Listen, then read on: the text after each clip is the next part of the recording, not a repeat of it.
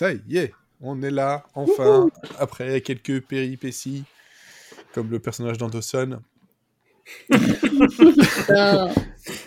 on va, attends, ça commence. Ah, ça y est, on va lancer le débat. Ah, on va lancer le débat. Dawson, PSI, tout ça. Bref, non, pas ce débat-là. On est dans le podcast. Y a-t-il un podcast pour parler des Zaz? Et jusque-là, on avait du Zaz comme on l'entend. Jusque-là, on était en terrain un peu conquis. Euh, c'était, facile, la vie était belle. Euh. Et puis, il y a eu ce film, notre cinquième épisode, qui s'appelle en français Y a-t-il quelqu'un pour tuer ma femme? Parce que bon, voilà, ils ont été retrouvés un vieux film des, des As qui n'a rien à voir du tout avec euh, la, choucroute et ils se sont dit si on met y a-t-il quelque chose à côté, est-ce que ça va être vendeur? Parce que bon, le titre original c'est Ruthless People. Voilà. c'est ça, on sent que c'est le, film qui est sorti après et euh, on lui a recollé un nom français. Euh. Clairement. Ok, les y a-t-il, ça a bien marché, ça sort après. Voilà. Et alors, bon, ça veut dire quoi? Ça veut dire des gens impitoyables. Ensuite, on verra que dans le scénario, ouais, ouais, ouais, il y a une histoire de tuer une femme, oui, oui. Mais de là à, partir sur, euh, sur ce genre de titre, je trouve que c'est trompeur. Et c'est pas bien. C'est pas bien du tout. Donc, pour m'accompagner euh, encore cette fois-ci, l'équipe du podcast avec Elodie. Bonsoir. Olivier. Salut. Et Florian. Mais elle était morte, Pacey Dawson ou pas? Euh, Mort. Mort. Pacey, Pacey c'est Joshua Jackson. Ah, d'accord. C'était ah, c'était en homme. Ok. Ouais. Ah, mon dieu.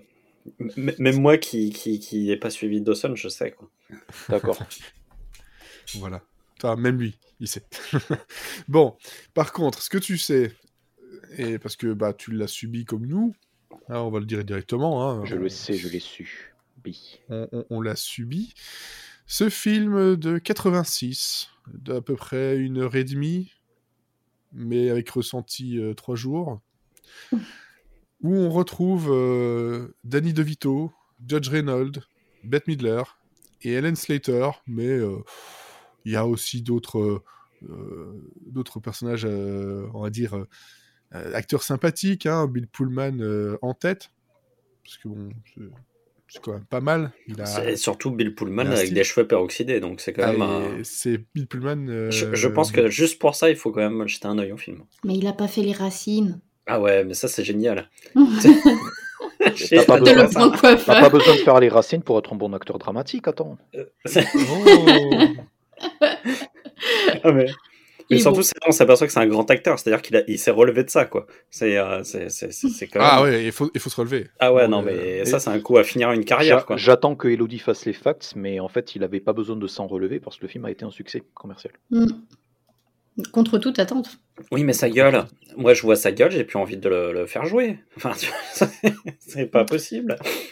Et donc, c'est un film donc réalisé par notre trio Jerry Zucker, Jim Abrams et David Zucker, mais le scénario n'est pas deux.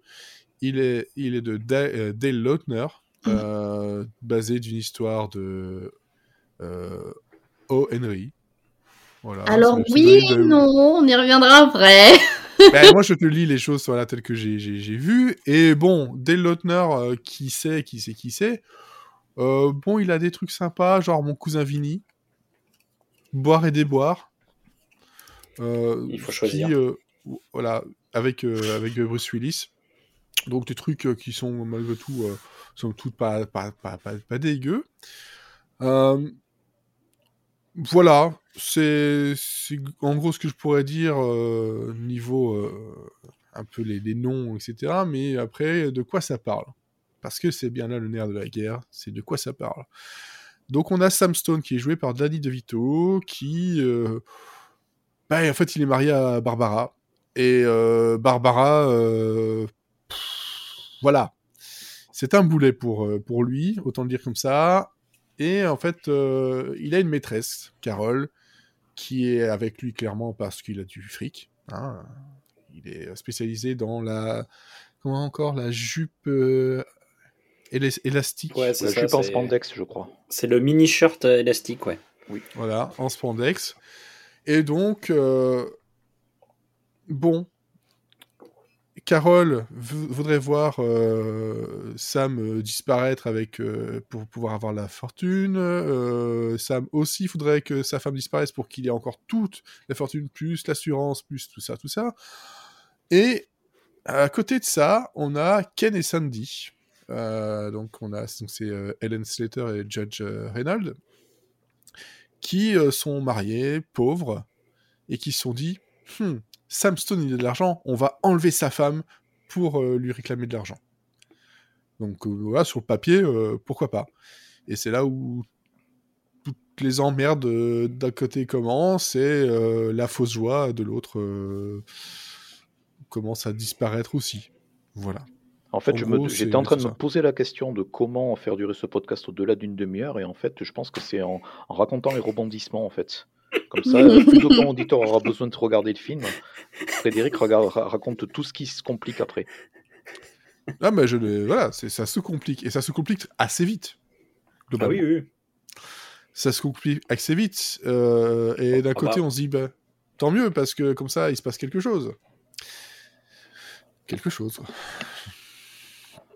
Voilà, mais je ne vous raconterai donc pas plus, parce que c'est vrai que des rebondissements, il y en a, euh, il y en a à l'appel, mais vraiment à l'appel. Alors, par contre, un truc que moi, euh, au générique, m'a un peu euh, fait tiquer, c'est qu'à la photographie, on a Yann de Bont.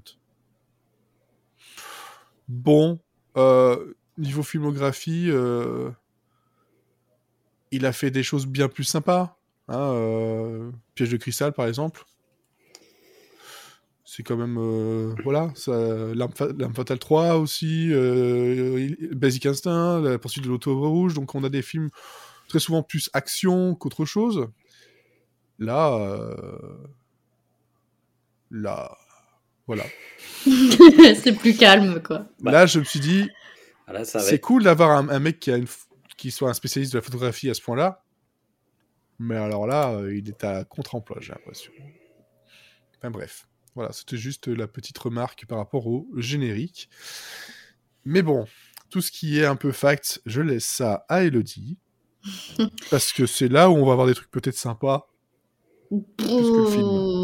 Peut-être. Et, euh, si, elle en a pas assez, je peux même en rajouter une couche. Hein, donc, euh, Ok. comme ça, on aura, on, aura, 35 minutes. Des rebondissements aussi dans le podcast. des, rebondissements factuels, en fait. Oh, des faits sur des faits sur des faits. Ah, le Inception Page investigation. Il y a Elise Ulsté qui va débarquer dans le podcast à un moment donné. mais elle peut pas, techniquement. Techniquement, c'est un podcast Benelux. Donc, comme il n'y a pas Page investigation en Belgique, euh, ah on bah, voilà. Hein. Ouais, et puis bon, de toute façon, c'est pas elle qui, euh, qui fait vraiment mal, c'est son équipe de rédaction. Donc, euh, Bref. C'est ça. Alors, bah, comme d'habitude, on commence par le budget qui, euh, bah, on s'habitue quand même avec les As. En général, ils ont un budget euh, un peu un peu serré, quoi. C'est pas de la grosse production non plus. Mais euh, vu le type de film que c'est, 13 millions de dollars, c'est quand même assez confortable. surtout que je pense qu'une grosse partie a surtout servi à payer les cachets parce que il euh, y a quand même des, jolis noms dans, au cast. Et, euh, les cachets des, acteurs ou les cachets euh, pour qu'ils tiennent le coup? oh, Peut-être. peut-être qu'il y avait un petit peu trop de somnifères et que ça se ressent. ou peut-être le, peut le Viagra du chef de la police. Ah, peut-être, peut-être, peut-être. le chef de la police. la, police la police au cul. C'est ça. Et surtout le cul de la police. Oui.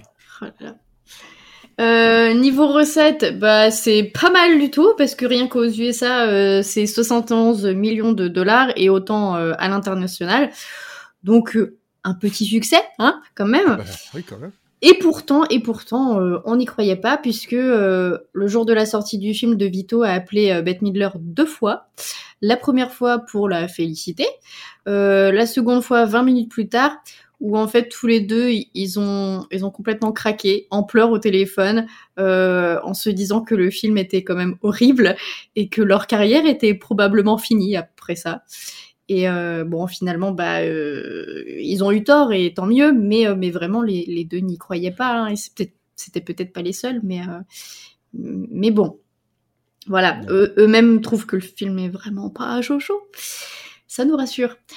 Et d'ailleurs, comment est né le film Et eh ben en fait, le, donc tu as bien dit que le, le, le, scénariste, bah du coup pour une fois c'est pas un film euh, écrit par les As, euh, donc c'est euh, merde j'ai oublié son nom. Ah bah zut alors. Dale Lautner. Voilà qui, qui, a qui a scénarisé le film et lui son but c'était de faire une, une critique des nouveaux riches à Los Angeles.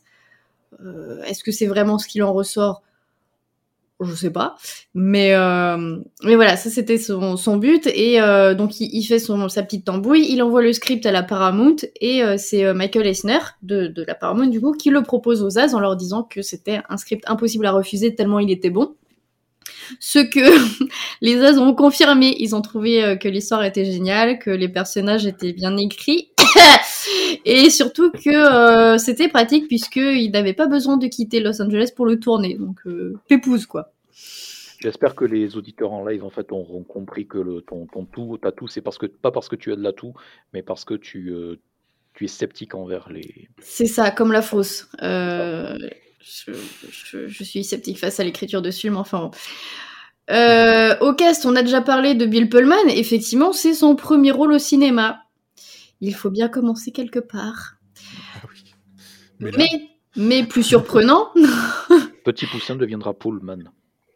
Oh, oh Ça, c'est beau, ça. Ah oui, ah oui. Ouais, ça, c'est. ah, là, là, là, franchement. Ah là, ah je suis mouché. Ah là. je, je, suis mouché, quoi. Plus surprenant, c'était Madonna qui devait à la base tenir le rôle de Barbara Stone, avant qu'il soit finalement donné à Bette Midler, ce qui est pas plus mal, parce que pas vraiment le même genre, les deux personnages, j'ai l'impression. Mais, euh, alors pourquoi c'est pas Madonna qui, qui a eu le rôle? Euh, Eh bien, je sors mon chapeau des excuses euh, les plus habituelles, différence créative entre elle et les réalisateurs. Voilà, vous en conclurez ce que vous voulez. en général, c'est parce qu'il y a un caractère qui passe pas entre les deux. Enfin bon. C'est surtout que l'année la, suivante, elle va faire, euh, je crois que c'est ces jeunes filles euh, recherche appartement, non? C'est sorti en 87, hein, le truc avec Who's That Girl Ouais, ah, ouais c'est euh, dans cette période-là. Ouais, ouais c'est dans cette période-là. Et ouais.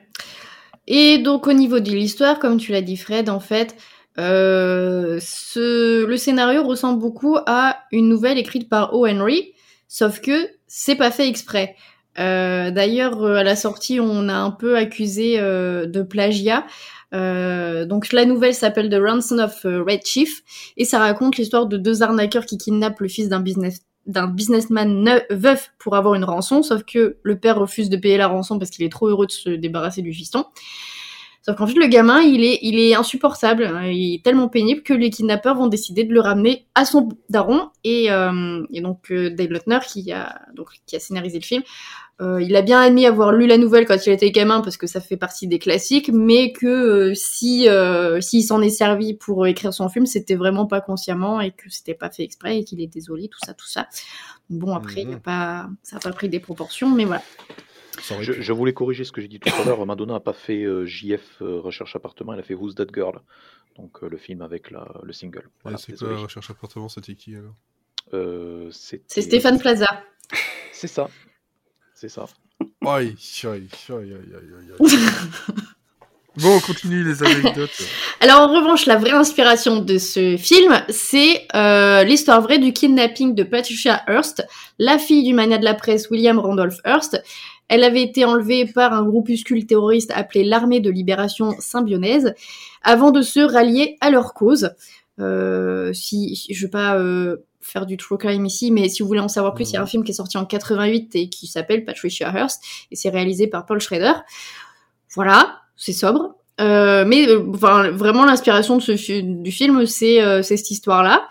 Pas le même ton, clairement, mais pourquoi pas.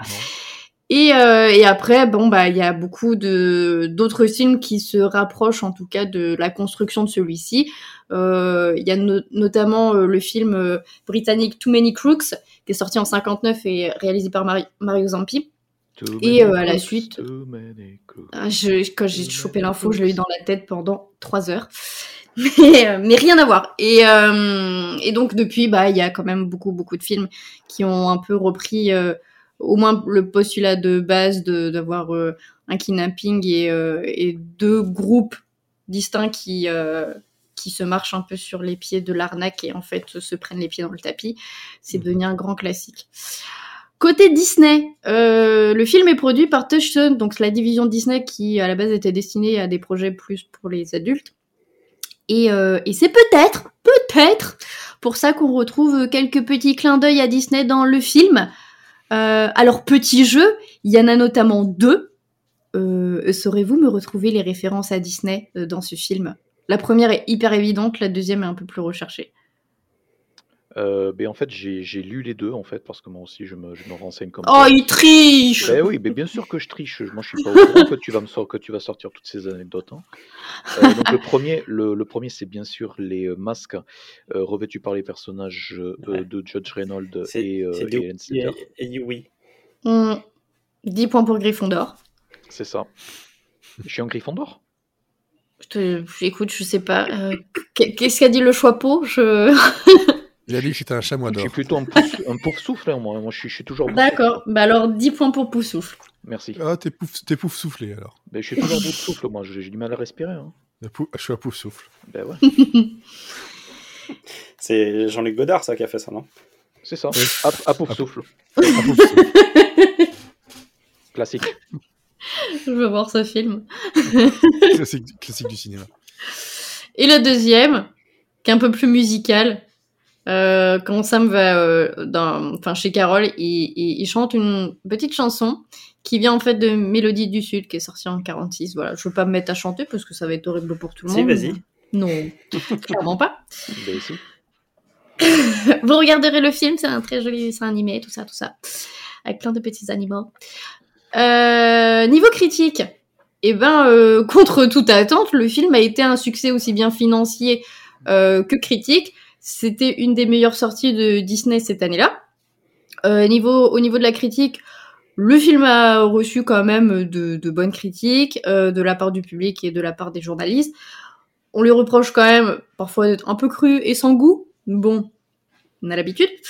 Euh, ce qu'on lui accorde, c'est surtout que on a une histoire assez ingénieuse euh, assez diabolique et que ça fait une bonne farce, quoi, en gros. Euh, évidemment, De Vito et Midler sont grandement appréciés au cast. Hein. Clairement, euh, c'est, je pense que c'est quand même le gros point de ce film. Mhm. Et niveau musique, on retrouve aussi des trucs plutôt sympas, puisque le générique nous vient de Mick Jagger, Qu'est-ce qu'il fout là-dedans Je sais pas, mais euh, pourquoi pas. Mais on retrouve aussi. ses impôts. Oui, voilà, sûrement. Après, la musique est pas dégueu. Hein. Mais justement, j'ai une anecdote par rapport à ça, mais je te laisse finir. Ah, ben vas-y, vas-y, vas-y. Non, non, mais je l'avais fi... Non, non, mais je te laisse finir euh, tout ce que tu as recherché. Attends. Oh bah, j'ai bientôt fini, donc à la musique, on a aussi du Billy Joel, du Paul Young, du Cool and the Gang, du Bruce Springsteen et tout, et tout, et tout, et tout, et tout. Et euh, si vous voulez, la BO est sortie chez Epic Records, donc ça doit pouvoir encore se trouver chez des vieux disquaires.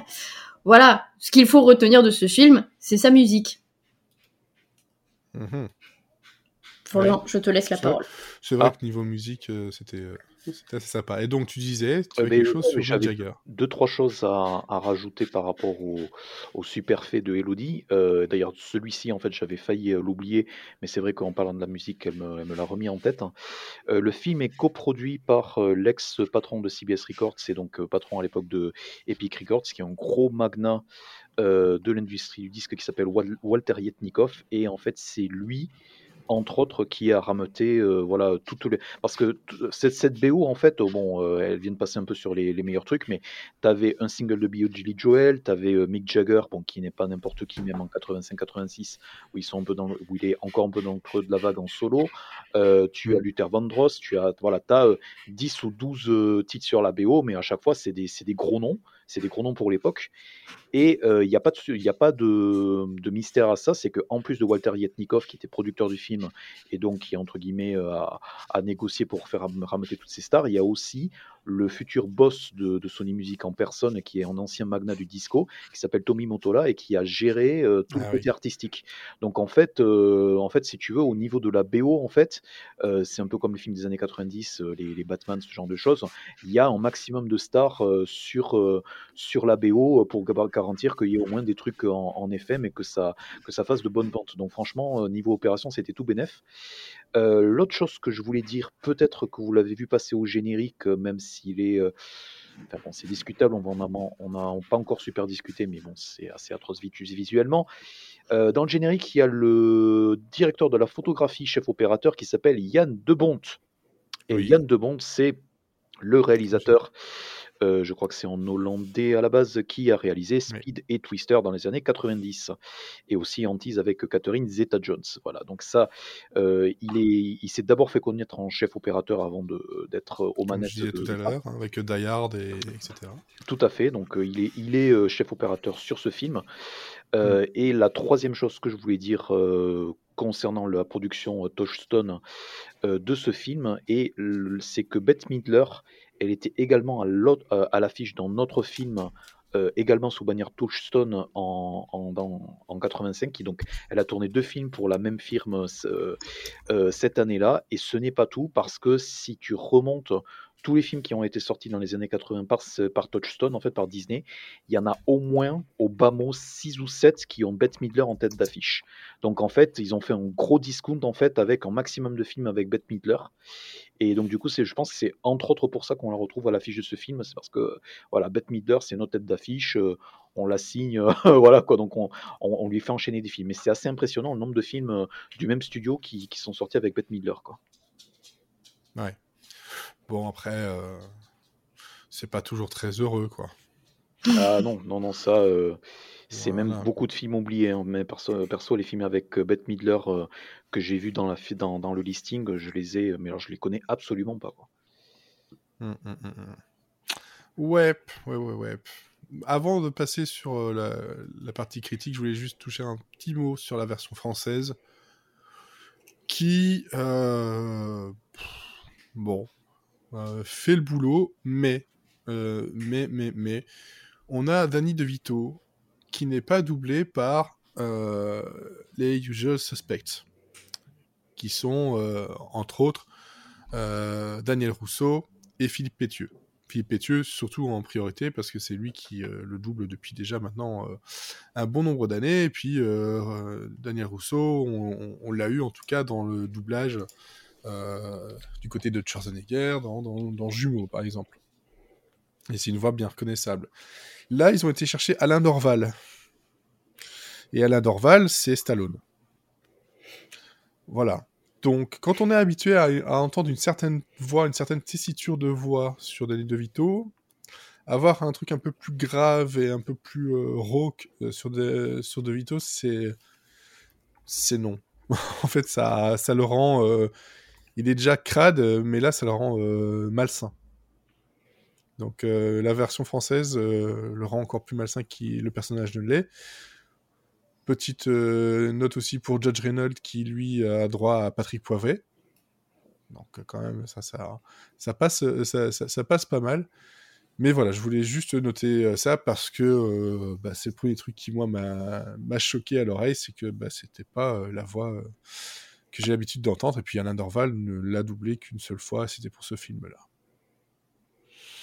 Donc euh, voilà, ceci explique euh, sans doute cela. Tout ce que j'avais à dire là-dessus. Olivier, entrons dans la critique. Tout à fait. Euh, alors, que dire de ce film alors, Il est moche. il, il, est, il est pas très beau, effectivement. Euh, il est pas très beau à cause, euh, à cause de beaucoup de choses. Il est pas très beau à cause de, euh, du jeu de ses acteurs, euh, tout d'abord. Euh, le problème, c'est que les acteurs en font des caisses. ce qui est assez étrange quand on voit les films justement des, les précédents films des As où justement ce qui était intéressant c'était que les acteurs faisaient des choses complètement débiles mais avec beaucoup de sérieux euh, alors que là justement tout, tous les traits sont appuyés, tous les, euh, euh, tout, tout, tout, est too much. Et, euh, et donc ça, ça, pose un réel problème. Le film il est moche aussi parce que parce qu'effectivement on est en plein dans les années 80 et que ils prennent absolument tout ce qui est dégueulasse des années 80. c'est-à-dire les décors, les coiffures, les... des précisions. le, décor de la maison de Sam Stone est quand même le truc. Elle est horrible. Alors j'ai un fun fact là-dessus si vous voulez. Ah vas-y. Euh, alors, euh, mais je peux pas vous retrouver le nom parce que là euh, c'est un truc, voilà, je l'ai pas en tête. Mais ce, ce type de déco est un nom très spécifique et genre ça a été une mode mais très très courte. Genre ça a duré deux ans. Et après, ça a vite été abandonné. Je pense que les gens se sont rendus compte de, leur erreur, hein, c'est très vilain. Ah et, et, par contre, du coup, comme ça a duré très peu de temps et que euh, bah, pas le temps de sortir non plus euh, des milliards de pièces, il y a, y a un espèce de retour à la mode euh, depuis assez récemment parce que euh, parce que c'est des US et kitsch mais mais vraiment les gens l'aiment mais ironiquement et maintenant ce genre de mobilier de déco ça se vend à prix d'or donc si vous retrouvez euh, dans des vieux studios euh, des, pièces, prenez-les, revendez-les sur eBay vous serez riche. si, on peut décrire vite fait, c'est euh, vraiment à la fois un style où il y a très peu de choses dans, Par exemple, on prend un salon, il y a très peu de choses dans le salon, mais par contre, tout ce qui est dans le salon est tout très coloré mais avec des couleurs qui ne vont pas du tout ensemble. Euh, ça, ça va vraiment dans tous les tons criards. C'est pas des, des c'est pas des couleurs discrètes. C'est vraiment on est dans... justement voilà c'est les la raison pour laquelle le film est extrêmement moche dès le départ, c'est que Yann de Bont, peu importe la scène, sursaturé euh, toute la photographie de filtre rose et moi, j'ai eu la chance de découvrir ce film en copie HD euh, avec un transfert qui, pour le coup, est vraiment superbe. Hein. et en fait, ça ressort encore plus à quel point, enfin, que ce soit les intérieurs, les extérieurs et tout, tu as que des, euh, couleurs criardes, mais surtout que des couleurs rose, fuchsia, violette. Euh, à, un point où en fait ça en, est, ça, ça, en devient risible. C'est-à-dire qu'au bout de 20 minutes, en fait, il y a une scène dans la cave avec Bette Midler, en fait, où tu la vois, euh, euh, la, première scène où tu la vois en train de regarder l'émission de fitness, et tu as mmh une lampe rose, enfin une lampe en fait qui dégage une lumière rose en fait. Donc c'est un truc. Moi j'ai vu ça, j'ai explosé de rire. Donc en fait c'est le film des As qui est drôle involontairement avec ça quoi. Ouais, Et c'est bah, par exemple, moi, je, me souviens aussi du, salon là. De, à un moment donné, il, s'assoit dans, dans, un, dans un autre salon. Et il est avec des, chaises qui, euh, ça, ça, a dû te faire plaisir, Fred. C'est euh, en fait tout le salon est aux couleurs de la Belgique. C'est jaune, noir et et, et rouge. Donc c'est c'est euh, bah, pas chauvin à ce point-là. et, la, et la petite touche, c'est que tu as des coussins qui sont roses. Donc t'imagines déjà euh, foutre du jaune dans un salon, c'est quand même déjà très compliqué. Euh, mélanger à du rouge et du noir, euh, bon, c'est encore plus moyen. Et alors, rajouter des coussins roses, enfin, c'est, vraiment là, t'arrives dans le, la faute de goût le plus total, quoi. C'est, mm. euh, et tout, tout, tout est comme ça. Après, euh, passer ça et donc, enfin, le, générique est un peu comme ça aussi, tout avec des couleurs. Euh, c'est un générique qui est, en, qui est en version animée et avec des couleurs euh, qui sont rose, vert, bleu, voilà. Mais le générique est assez drôle puisque c'est c'est un générique qui montre plein de sortes de manières de tuer quelqu'un.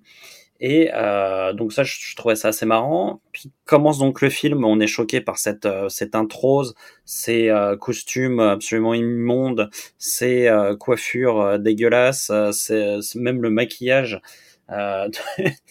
des, des, des, femmes est absolument immonde. Et et donc là, tu te dis, tu, le, le, le, film commence et là, tu te dis, waouh, ça va être super lent, quoi. Parce que ah, le, kitsch, en fait, le niveau de kitsch de ce film, c'est le film le plus été 1985 qui soit qui soit sorti. En fait, c'est une, je sais pas, c'est une capsule spatio-temporelle en fait. En fait, en, fait, en, termes de kitsch, on est carrément dans du John Waters, quoi. En termes de style.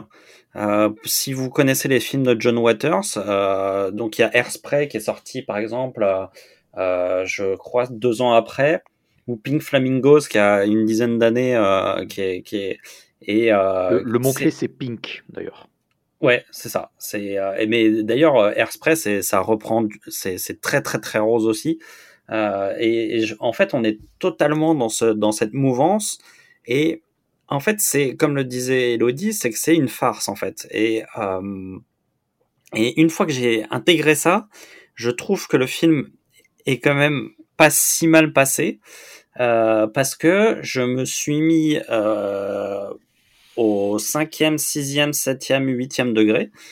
Et à partir de là, euh, j'ai commencé à pouvoir appréhender le film. C'est-à-dire que vraiment, je, euh, je, je, je, me suis dit, ok, on est dans les codes d'un John Waters, il faut que je me mette euh, dans, dans, dans, cette, dans, cet état d'esprit-là. Donc je m'attendais plus à avoir un film des As, et en fait je me retrouve plus avec un film de John Waters. Raté, mais un film de John Waters quand même.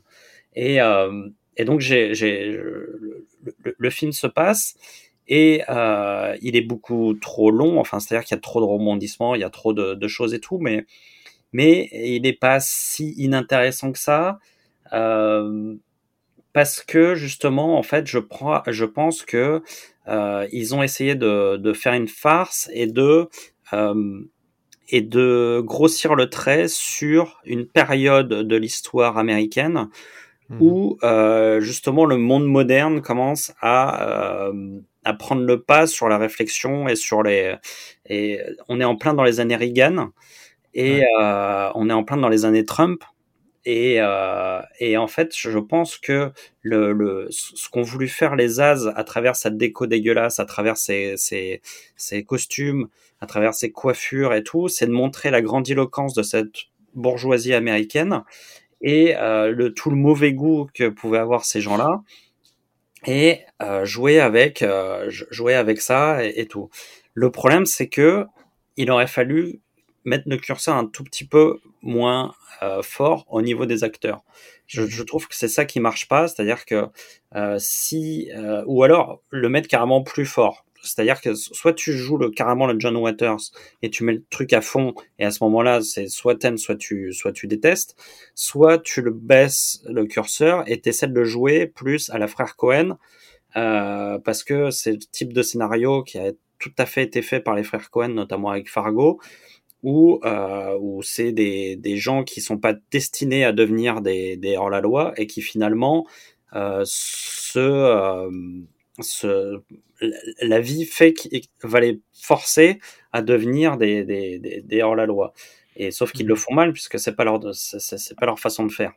Et euh, donc ça c'est un truc qui a très bien fait les frères Cohen par la suite, mais eux ils ont eux, eux ils, ils ont rendu leur personnage sympathique, ce que ne fait absolument pas les as dans leur euh, dans, dans, leur film.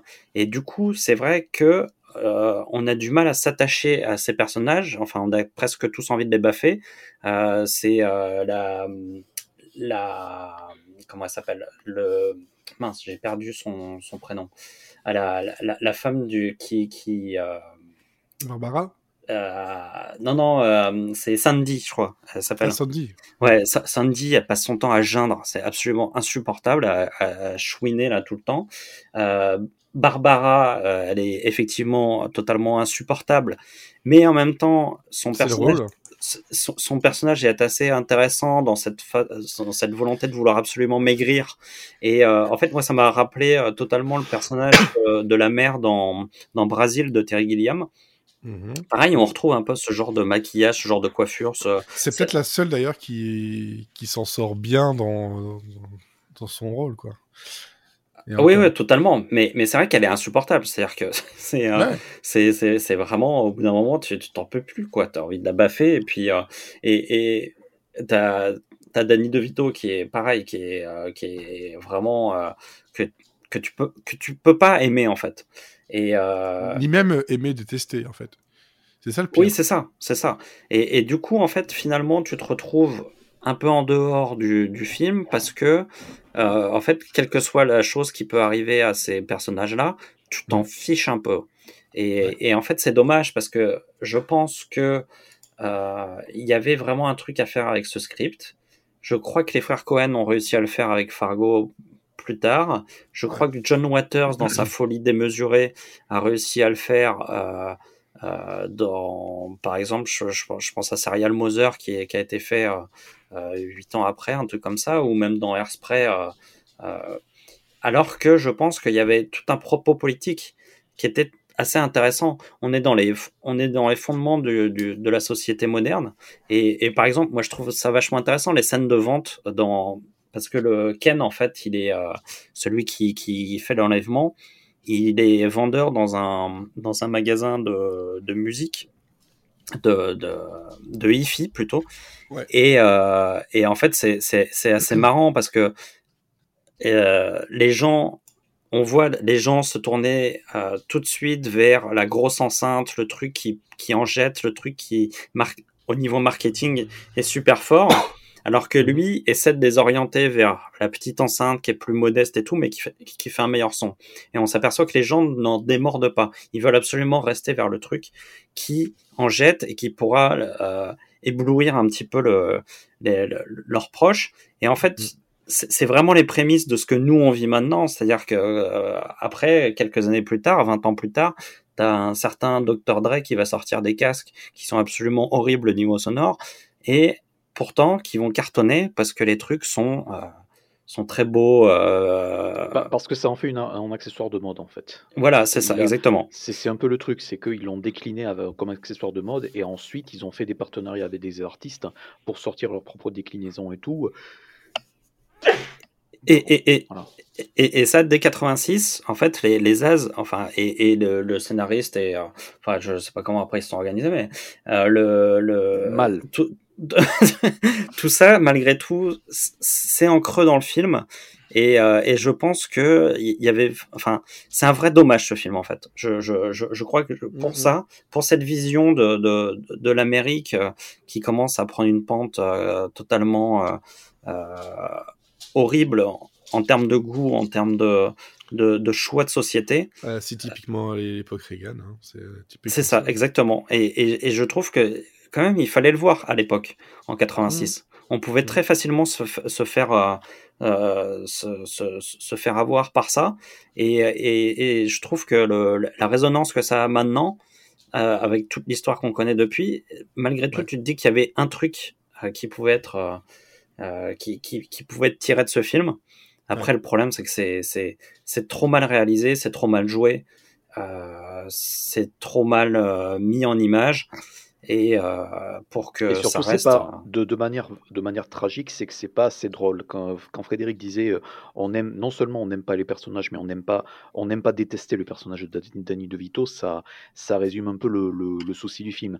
C'est euh, en termes de, de, stylistique encore une fois c'est un film bien de son époque mais c'est vulgaire et c'est tapageur.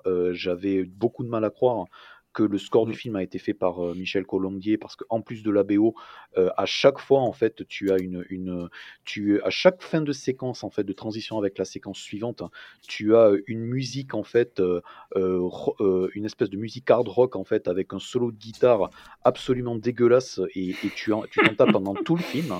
Et c'est Michel Colombier lui-même en fait qui a qui a fait ça. Dans Michel Colombier, légende compositeur français qui était exilé à, à et qui c'est une des rares BO qu'il a fait pendant les années 80. Je pense qu'on comprend pourquoi. Euh, et c'est le, le, problème avec, euh, avec Roofless People, c'est que euh, le film n'est pas, c'est ça, le film n'est pas assez drôle dans la satire, enfin, il y a, plein de choses où je m'attendais qu'ils exploitent des, éléments de scénario qui en fait ne sont, pas faits. Donc, par exemple, quand le personnage de Bette Midler l'a kidnappé se met donc à, furieusement à faire du, du, fitness, je me dis ah ben en fait c'est pour pouvoir c'est pour pouvoir, enfin pas, pas se battre, mais c'est pour pouvoir totalement assommer les, les, kidnappeurs et se, et se barrer. Et en fait, ce qui se passe ensuite, c'est pas forcément plus malin en fait. C'est-à-dire, moi, pendant la moitié du film, je me demande en fait, qu'est-ce qui retient Bette Midler en fait de, de, de, de les dénoncer bah, à la police? Je, je, je pense qu'effectivement, c'est dans, en fait dans l'idée, c'est justement de montrer le, le côté absurde de, euh, elle est tellement jubilée par son poids, par sa, sa, sa, sa perte de poids, qu'en fait, euh, même même euh, même, même enlevée, en fait, elle, ne pense qu'à ça. C'est-à-dire que c'est prioritaire par rapport à tout. Et je pense que c'était vraiment l'idée, encore une fois, de montrer la surconsommation, de montrer le, le, le, le, l'image, ouais, le problème d'image que, que, que, la société peut, peut renvoyer. Mais. Le culte de la personnalité. C'est ça, exactement. Et sauf que, effectivement, euh, c'est assez bizarrement fait. C'est-à-dire que c'est, on, on, à un moment donné, tu te dis, ok, mais qu'est-ce que vous faites de ça? Mmh Et c'est pareil avec le. Je crois qu'il y a un, peut-être, tu vas, tu vas me corriger s'il y en a un tout petit peu plus, mais il y a une montée de, de, de en fait, une, une montée de gag à la, à la Zaz.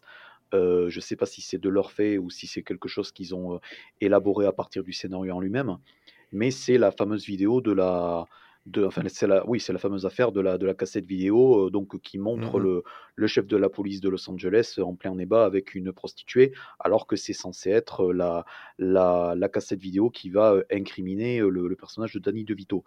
Euh, et en fait, cette, cette cassette vidéo, tu la revois, euh, tu la revois à plusieurs reprises dans le film, et ça, ça, c'est censé se terminer en apothéose en fait, lorsque elle est jouée par erreur dans son magasin de télé. Donc il y a plein de télé qui jouent euh, voilà, faire ce qui s'apparente à une affaire à, à, ouais, à, des, à, des, images, à des images volées quoi, euh, de sexe. Et euh, c'est quelque chose où, dans n'importe quel autre Zaz, tu verras ce que ça fout là, mais en plus, tu s'en rajouterais des tonnes. Et là, ça tombe totalement à plat parce que c'est totalement relou. Quoi. Ouais. ouais c'est ça. Il y a un seul personnage qui, qui pourrait être très zazien, c'est le personnage de Bill Pullman en fait parce qu'il est euh, c'est le c'est le neuneu euh, qui comprend jamais rien qui, euh, qui... c'est enfin vraiment c'est le seul personnage qui qui peut nous raccrocher un peu avec ce côté-là humoristique et on ne le voit quasiment pas. Et c'est d'ailleurs dommage. Mais ouais il y a y a quelques moments où tu vois qu'ils essaient de faire des petits trucs à leur façon des petits jeux de mots des petites situations qui leur sont un peu propres, mais en fait, à chaque fois, c'est rattrapé par, euh, par ce scénario qui ne savent pas quoi en faire et, euh, et où parce qu'ils ne savent tout simplement pas le faire. Ouais, c'est ça en fait. Je, pense que le, les As sont une erreur de casting, c'est-à-dire que mmh le, le, en fait, c'est des gens qui n'ont jamais eu à suivre un scénario. Euh, c'est des gens qui ont prétexte, scénario qui, qui, ont bâti des scénarios à partir de vannes qu'ils trouvaient. Et là, on leur donne un scénario et on leur dit allez-y, soyez drôle avec ça. Et en fait, on s'aperçoit que euh, leur rythme qui est propre, en mm. fait, tout d'un coup, quand tu casses ce rythme-là, euh, parce que tu dois mettre des, des, tu dois insérer des éléments de scénario, des choses comme ça, et eh ben euh, si tu casses ce rythme-là, leur humour ne marche plus du tout quoi. Euh, C'est-à-dire que effectivement, t'as as quelques gags comme ça. Je crois qu'il y, y, a un moment donné, il y a il y a, y a une image en arrière-plan d'un mec qui tombe ou un truc comme ça. Je, je me souviens plus exactement, mais où je me suis mmh. dit ah bah tiens oui ça c'est clairement ils ont essayé de faire euh, de, de, de, mettre leurs pattes là-dedans, mais en fait, ça fonctionne pas parce que tout d'un coup, tu te dis, mais, mais qu'est-ce que ça vient foutre là, en fait? C'est euh, même le, moment où euh, Ken euh, est interrogé par les flics et puis il dit qu'il a, qu'il a mal au bide pour pouvoir se barrer. je pense que le final, le final est assez, le final est assez zaz en fait, avec avec la voiture qui, qui, qui va dans la dans, la baie de Santa Monica, en fait, au bout du pont et tout, et après tout le monde qui se jette à l'eau Exactement. Pour, et là, récupérer le film, hein, pour récupérer le Barbara, Barbara essaie de, en arrière-plan, elle est en train de tabasser son mari. Enfin, c'est clairement la façon de filmer de, et de réaliser des, des as à ce moment-là, mais à la fin. Oui, il y a ça, il y a de ça et il y a, il y a aussi le fait, enfin cette scène-là en fait avec euh, avec le passage à tabac en arrière-plan, c'est un peu euh, mmh. le, c'est un peu tout petit peu la promesse réalisée du, du générique et en fait euh, ce film-là en mmh. fait tu ne le, tu ne le vois pas le reste des, des 60 des, des 75 minutes et tu vois des, des personnages qui sont en semi par exemple la Helen Slater qui donc je crois que c'est elle qui joue Supergirl en fait donc c'était post Supergirl qu'elle a décroché ce rôle. Euh, mmh sur la troisième, enfin sur le dernier tiers du film, en fait, euh, on, essaie de, lui faire partager euh, des scènes avec Beth Midler, mais du coup, ça ne fait que renforcer le côté totalement agaçant et totalement ingénu du personnage. Donc, en fait, mmh. le, le souci principal, c'est que dans les films des As, en fait, les, principaux, les, les, principes, les précédents films des, des As que, que l'on a vus, donc sur lesquels on a consacré tous, ces, tous les, podcasts précédents, il y a quand même, enfin, il y a une certaine innocence des personnages hein, quand ils font et quand ils disent les vannes qu'ils disent.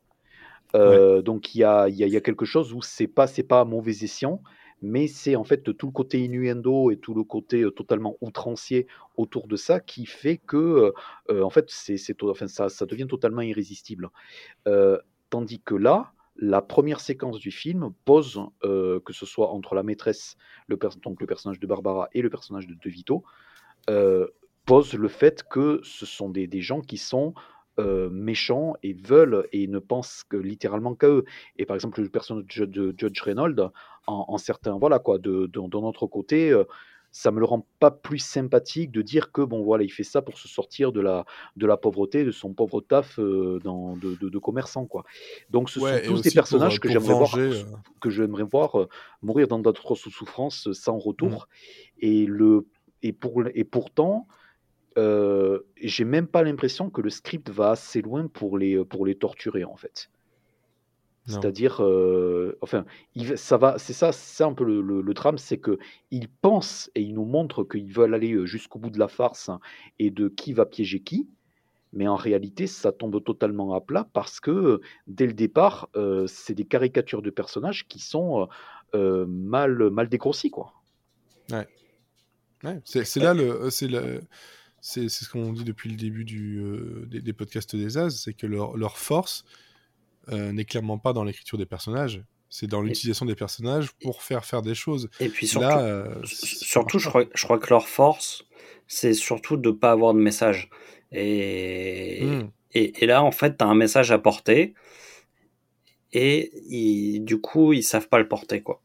Non, mais voilà, clairement, c'est une erreur de casting, comme tu disais, Olivier. les frères Cohen auraient fait ça tellement mieux et ah bah euh, tellement plus, euh, plus drôle dans le style qui aurait dû être euh, drôle, et même avec les mêmes acteurs en fait.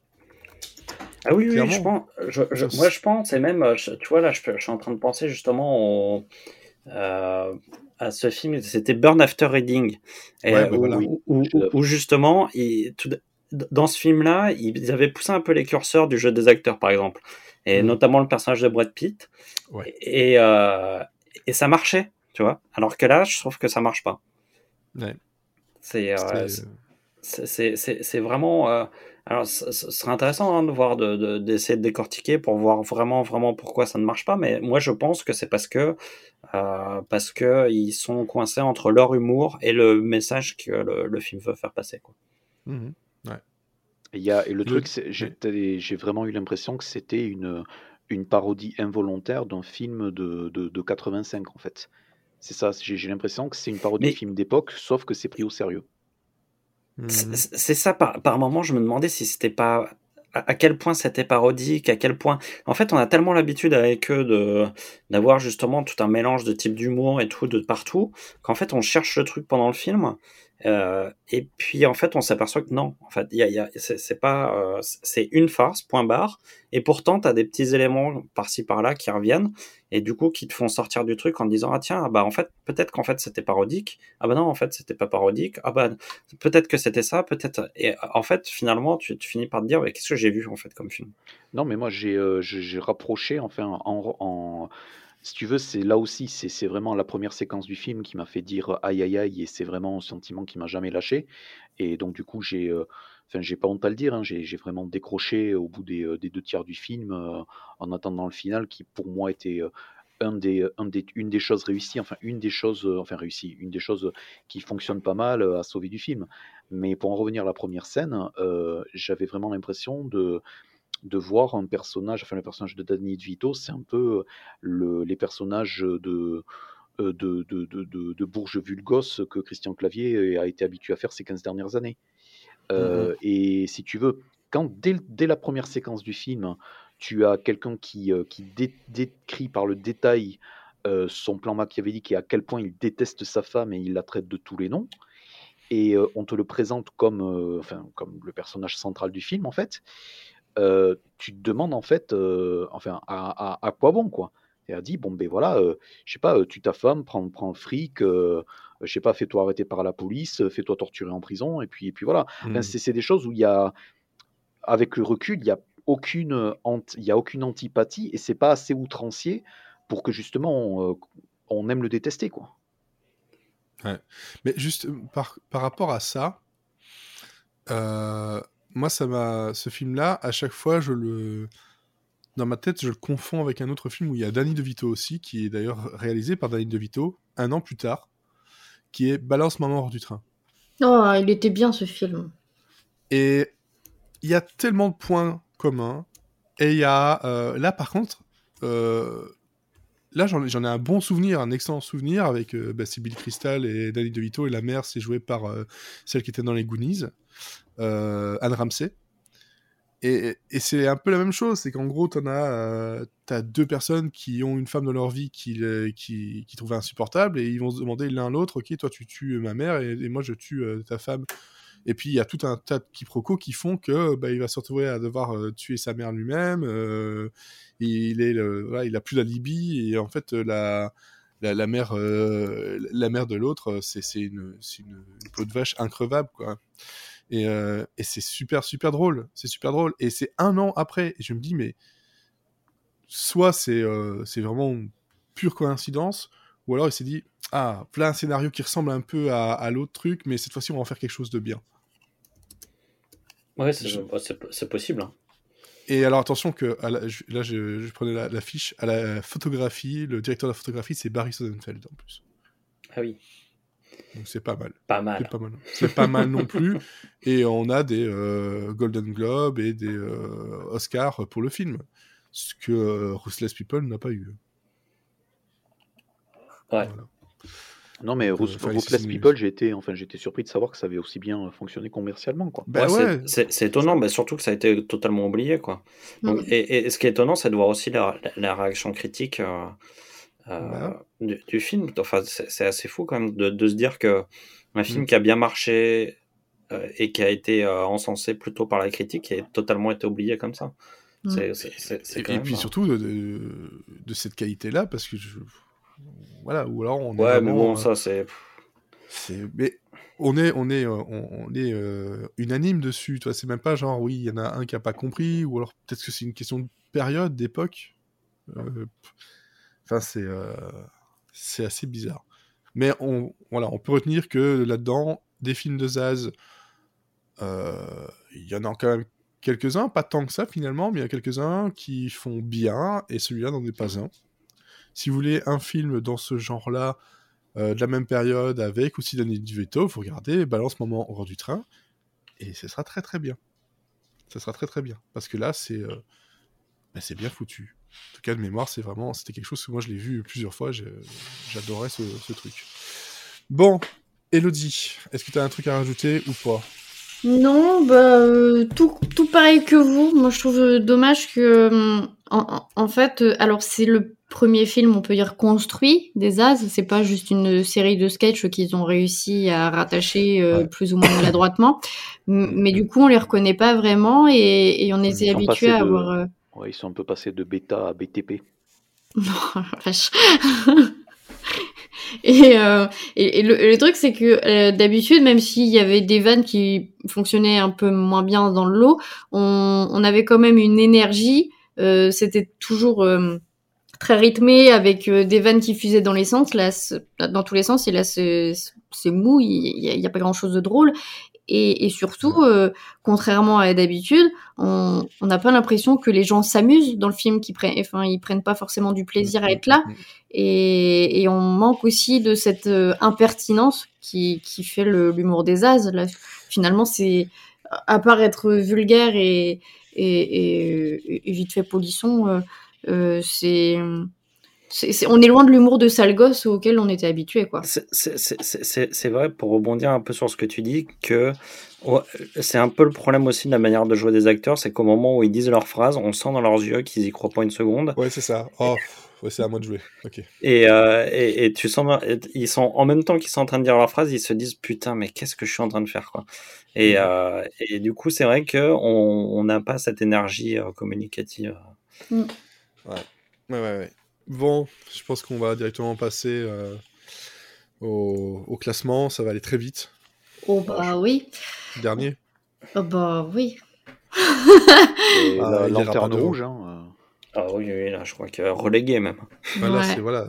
Tu, tu, il, peut, il, peut, pas être ailleurs, c'est impossible. C'est relégué avant la dernière journée là. D'autant plus que, d'autant plus que le, le, prochain épisode que l'on enregistrera, on part sur Y a-t-il un flic pour sauver la reine? Et là, forcément. Mais là, on retourne aux sources. Et oui. Donc, euh, deux ans plus tard, hein, euh... et puis voilà, donc euh, c'est là, on, on va peut-être être surpris, peut-être que finalement, ça a très mal vieilli et que plus rien ne va. Mais bon, je pense pas qu'on ira aussi loin qu'il y a-t-il quelqu'un pour tuer ma femme.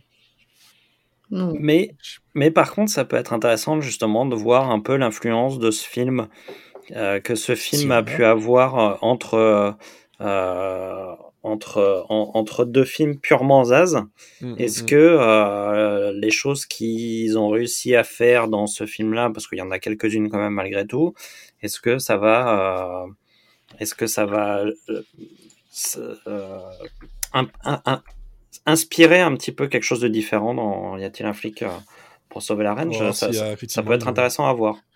C'est ça, une influence ou pas euh, sur le film. Bon, ben voilà. Et il fallait bien que ça arrive. Euh, on pensait avoir que des films excellents. Mais je pense que ce sera le seul faux pas de leur carrière, en tout cas de leur carrière ensemble. C'est ça. Parce que bon, des faux pas par la suite, oui. mais ils étaient plus ensemble. C'est ça. plus du tout. Voilà, ok, en tout cas, merci Elodie, merci euh, Olivier, merci Florian euh, d'avoir subi ce film. Avant, dans, de, dans deux semaines, que... subir euh, un film de Schwarzenegger qui s'appelle L'Effaceur, mais bon. Malgré tout, j'espère qu'un jour il va arriver sur, sur Disney Plus et sur Star, parce que, encore une fois. C'est Touchstone c'est Touchstone et surtout parce que le, le, Master HD est vraiment un transfert de, super bonne qualité et du coup, enfin, c'est euh, pour, pour euh, enfin, on s'émerveille devant. Moi, je me suis émerveillé devant la qualité du transfert autant de, que devant le kitsch du film. Donc, en fait, le, le souci avec euh, le souci avec Ruthless People, comme on vient de l'expliquer, c'est que c'est tellement kitsch que ça en devient involontairement drôle, quoi. Ouais, ne j'irai pas jusque là je crois que c'était, je crois que c'était le but, mais qu'ils n'ont pas encore réussi à, le faire. Allez, en tout cas, on vous donne rendez-vous donc euh, bah, dans un, un, mois à peu près pour, euh, pour un autre euh, Zaz et puis bah, les podcasts habituels que vous connaissez et le tout désormais on va réessayer en live. À bientôt. Bisous, bisous. Bisous.